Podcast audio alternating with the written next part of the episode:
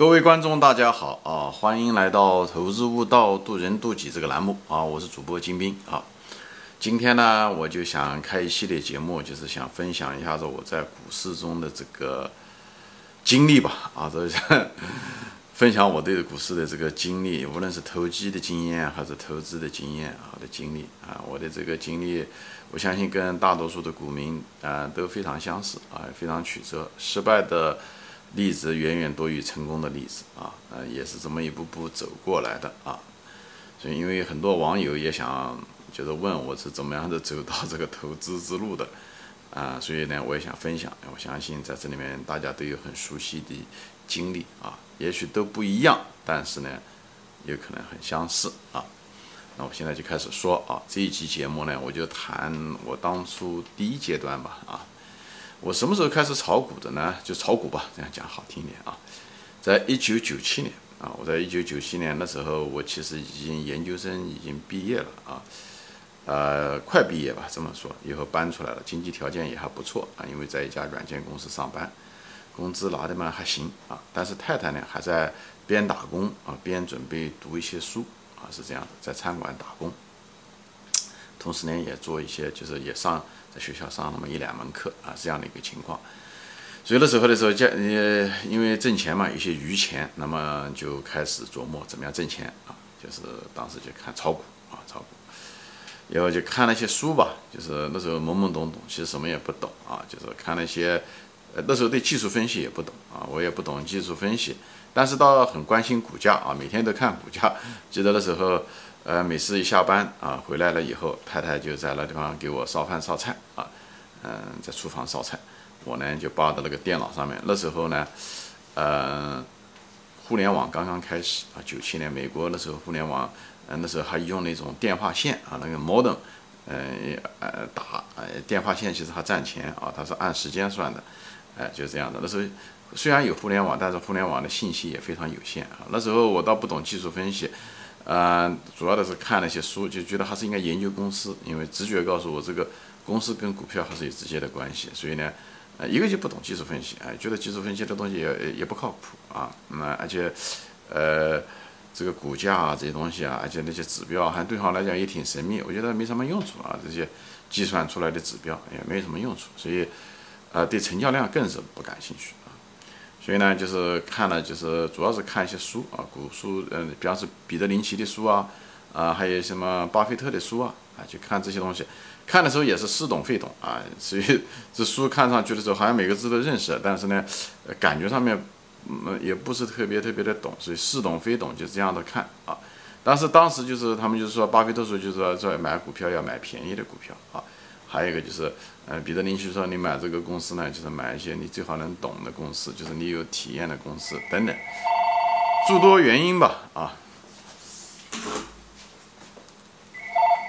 诸多原因。后来最后的结果就是，我就是买了一些公司，比方说买了一些，那时候记得很清楚，买了一些中国刚刚上市的，在美国上市的，比方说是中国南方航空公司啊，中国东方航空公司啊，啊这些。哎，我都买过啊，也研究过这些公司。那时候信息比较有限，但也研究，比方说它的这个营业的增长啊，哎，他们竞争优势是什么？但是都是非常肤浅，似懂非懂的，认为自己懂，实际上不懂啊。现在看就觉得很幼稚啊，就属于那种状况啊。后来呢，呃，买了一些股票呢，什么买了呢？就是买了一种小盘股，买了个什么金矿啊，美国一家金矿。以后这个金矿是小盘股，小盘股就是，而且股价很低，低价的小盘股啊，是一块钱。那时候就觉得啊，就像巴菲特说的样的要 要买的要便宜啊，所以我当时就是错误的理解了，觉得股价低就是便宜啊。其实，巴菲特讲的股价低是讲跟它的价值相比啊，如果价值很低，股价低也可能还是高了啊。但是那时候就不懂，觉得股价低，而且对吧，一块钱买来的。如果翻个十倍的话，那我那个资金就翻了十倍哈，一块钱总是容易涨吧，对吧？大大家都是普遍的心理都是这样。没有想他买了那个嗯金价以后，一块钱一股啊，买了不少，买了几千股，最后呢又跌到呢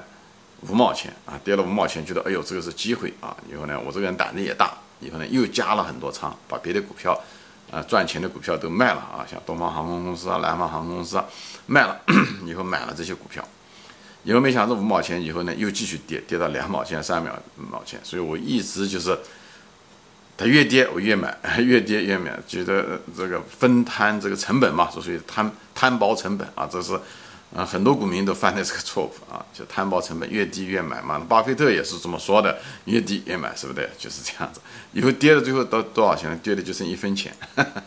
跌了就剩一分钱，跌了一分钱我买的更多，而且越跌越买，不断的加仓。而且那时候就已经出现了，就是市场上就是有的人就是说这家公司会倒闭啊，这家金矿公司会倒闭。以后一说出来的时候，问题是管理层出来还辟谣，就是说啊，我们公司不可能倒闭的，这些人造谣啊，什么东西的。这样的我信心就更大了，我又嗯嗯投了很多钱，觉得那时候大概有就跌成一分钱的时候，我手上大概有十几万股啊，觉得可能更多啊，